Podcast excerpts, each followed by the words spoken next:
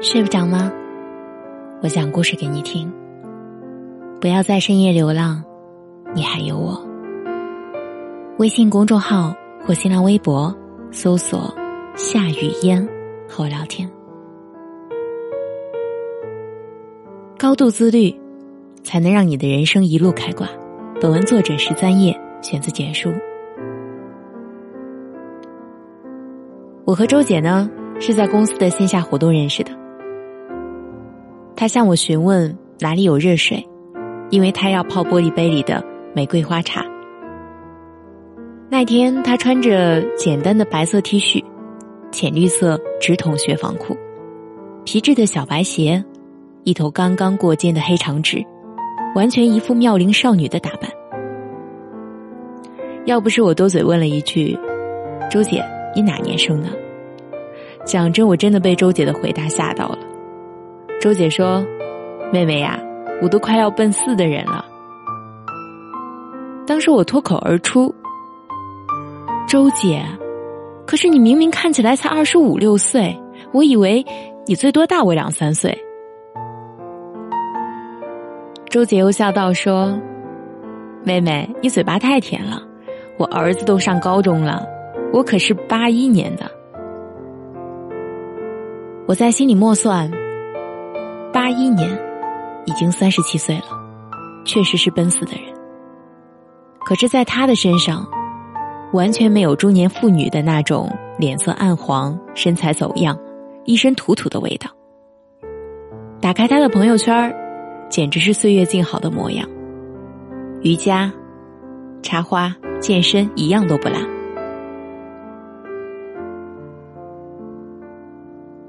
他在朋友圈里分享道。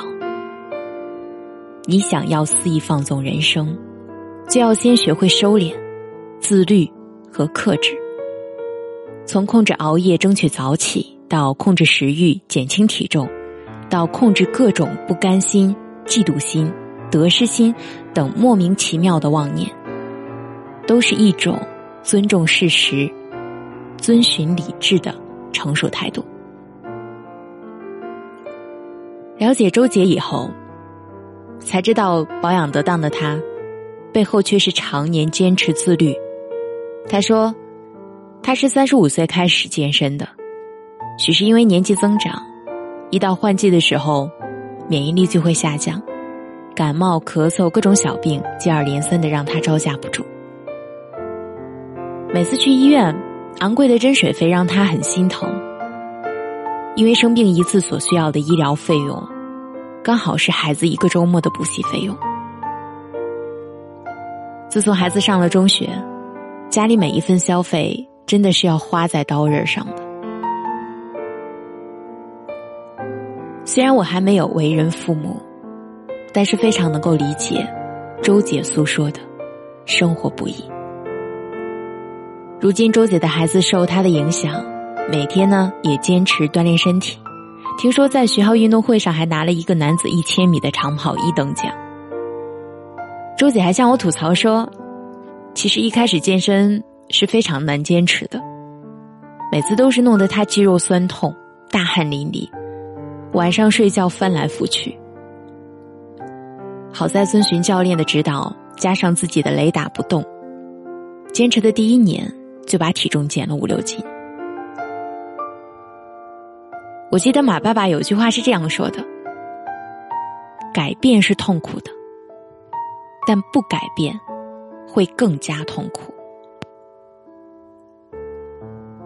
曾经听到一个说法，说的是中年以后的妇女，整天围着厨房转，把孩子与丈夫当做自己生活的全部，舍不得给自己买贵的精华液，也舍不得把剩饭剩菜倒掉。于是把自己多踹出几十斤肉，结果和青春美貌的姑娘站在一起，被自己的丈夫嫌弃，拿来做对比。岁月的残酷，又何曾给谁温柔？每个女人的脸上都会刻上岁月的痕迹。若是能选择，与其灰头土脸的度日，何不让自己优雅的老去？从每一个当下开始，注意自己形象的塑造，培养自己的生活情调。雨中赏荷，踏雪寻梅，吟诗作赋，煎炒烹炸，上得厅堂，下得厨房，让每一个小小的乐趣陶冶自己的情操。无论年少怎样逝去，永远保持着那份少女的纯真。前一段时间，我被一档叫做《身临其境》的节目迷住了。那个长得不错，但是没有惊为天人的韩雪，给了观众太多的惊喜。节目里的她，全程用英文给《泰坦尼克号》配音。无论是发音还是表达，都是无可挑剔的。带着哽咽声的 comeback，更是让人重温了生死离别的感人场景。还有分角色给海绵宝宝和海绵奶奶配音，二者之间无缝切换，台词扎实到令人惊讶。许多人对韩雪的印象，大多还停留在美则美。毫无灵魂。虽然他演过戏、唱过歌，可是好像没有什么特别的代表作，甚至还被视作花瓶。直到这档真人秀，才让大家惊喜的发现，韩雪才不是那种靠着颜值卖个萌、撒个娇就获得粉丝喜欢的女同学。那她灿若明珠的背后，离不开她强大的自律。这个姑娘虽然是名副其实的红三代，但她为人却是很低调。刚进娱乐圈的时候，就给自己立下了规矩：不拍吻戏，不把自己当圈内人，不和圈内人谈恋爱。他一直默默恪守自己的原则。为了学习英语，无论生活多么忙碌，他都尽量早睡早起。每天保持三四个小时的英语学习时间。刚开始学习的时候，其实他的发音并不标准，但他一有空就抓着英语老师要求练习发音和对话。在舒适圈待久了，会舍不得那种温水煮青蛙的模式。一开始，韩雪并不爱学习，不爱读书，但他自己深深的知道，不去迭代自己。就无法遇见更好的自己。于是他坚持每周阅读一本书，还把书单分享给粉丝，让粉丝督促自己进步。他曾在一次演讲中说：“任何事情都不能阻挡我成为更好的人。”是呀，除非是你自己不想变得优秀。否则，没有人会阻止你成为那种光芒万丈的模样。不要再犹豫不前了，更不要停滞不前。人生有的时候就是这样，进一步会有进一步的惊喜。无论此时你是一个默默无闻的小白，或者已经取得小小的成绩，记住，任何时候都要戒骄戒躁。适时的清空自己，学习更多新的东西、新的技能，让人生更加丰盈。这让我想起了我喜欢的作家之一村上春树，创作十三部长篇小说，超过五十种语言译本，无论是短篇作品还是长篇作品，每出一部红一部。挪威的森林。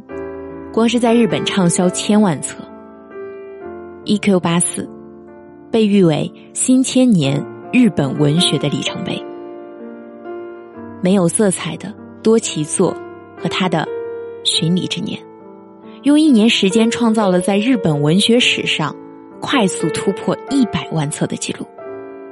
说来也是有趣，别人读个大学四年也就读完了，可是他用了八年。二十二岁。大学还没有念完就休学结婚，三十岁那年在参加的一场球赛上，看着赛场上挥舞的球棒，他忽而冒出了一个念头：我是不是也可以靠写字为生呢？那场球赛结束以后，他一边经营他的酒吧，一边写小说。那一年，他出版了自己的处女作《且听风吟》，并一举拿下日本第二十三届群像新人奖，从此声名远扬。三十三岁，为了更好的写作，他坚持跑步，一跑就是三十五年，还跑成了专业的马拉松运动员。六十岁，他第一次获得诺贝尔文学奖提名，虽然落榜，但他却成为了话题人物。自带流量，而这些成就的背后，源于他自己培养的好习惯。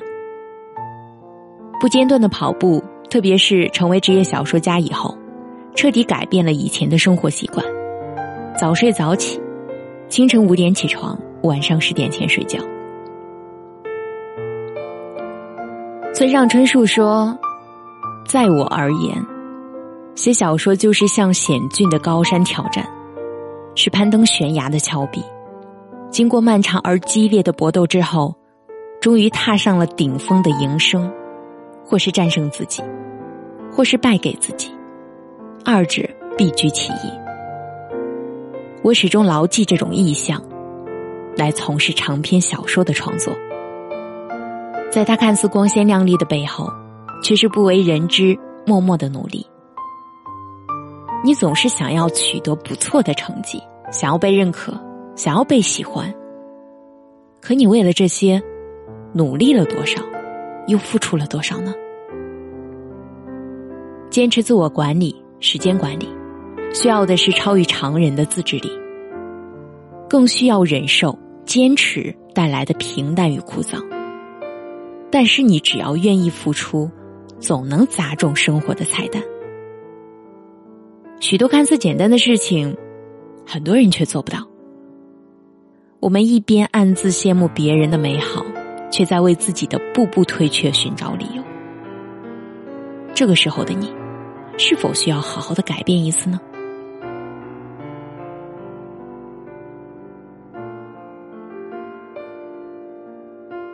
我们要有多努力，才能看起来不那么费劲？生活里总是会遇到那么一些理所当然的人，平时不怎么联系你，可是突然有一天冒出来微信你说：“亲爱的，能不能帮我改一下这一篇文章？我下周要演讲用，并列举了各自达标的条条框框。”每一次我收到这种消息的时候，都恨不得掘地三尺躲起来。他们的理由总是这样：你明明擅长写文章。你帮改一下又不会怎样，况且我们曾经是同学一场。在他们眼里，好像我们作为作者，写文就是轻而易举的，但他们却不明白，我们的时间同样也是时间，我们的精力也是精力，我们背后需要怎样绞尽脑汁构思出一段精彩的句子，他们更体会不到。为了写好一个选题，需要花费多少的时间寻找好的素材，琢磨怎样的开头？是的，他们不会理解，因为他们不知道，你每次稿酬的背后付出的那些不为人知的努力。夏七夕在小说《后来我们都哭了》里说：“原来每个光鲜亮丽的女孩背后，都可能曾经。”有过一段荒芜叛逆的人生，那段混沌灰暗的时光像一个茧，将他们包围其中。但终有一天，他们会破茧成蝶。人们只会关注蝶之美、蝶之光，却从来不会在意蝶之声、蝶之韵。你不必害怕，生活会有多么的辛苦，也不必惶恐前途是否未知。你要的是，朝着心里的光与热，努力活出自己的精彩。愿你不怕吃苦，愿你熬住时光，愿你成为自己的太阳。我是主播夏雨嫣，感谢你的收听。我需要你的一个赞，让我知道你可好。晚安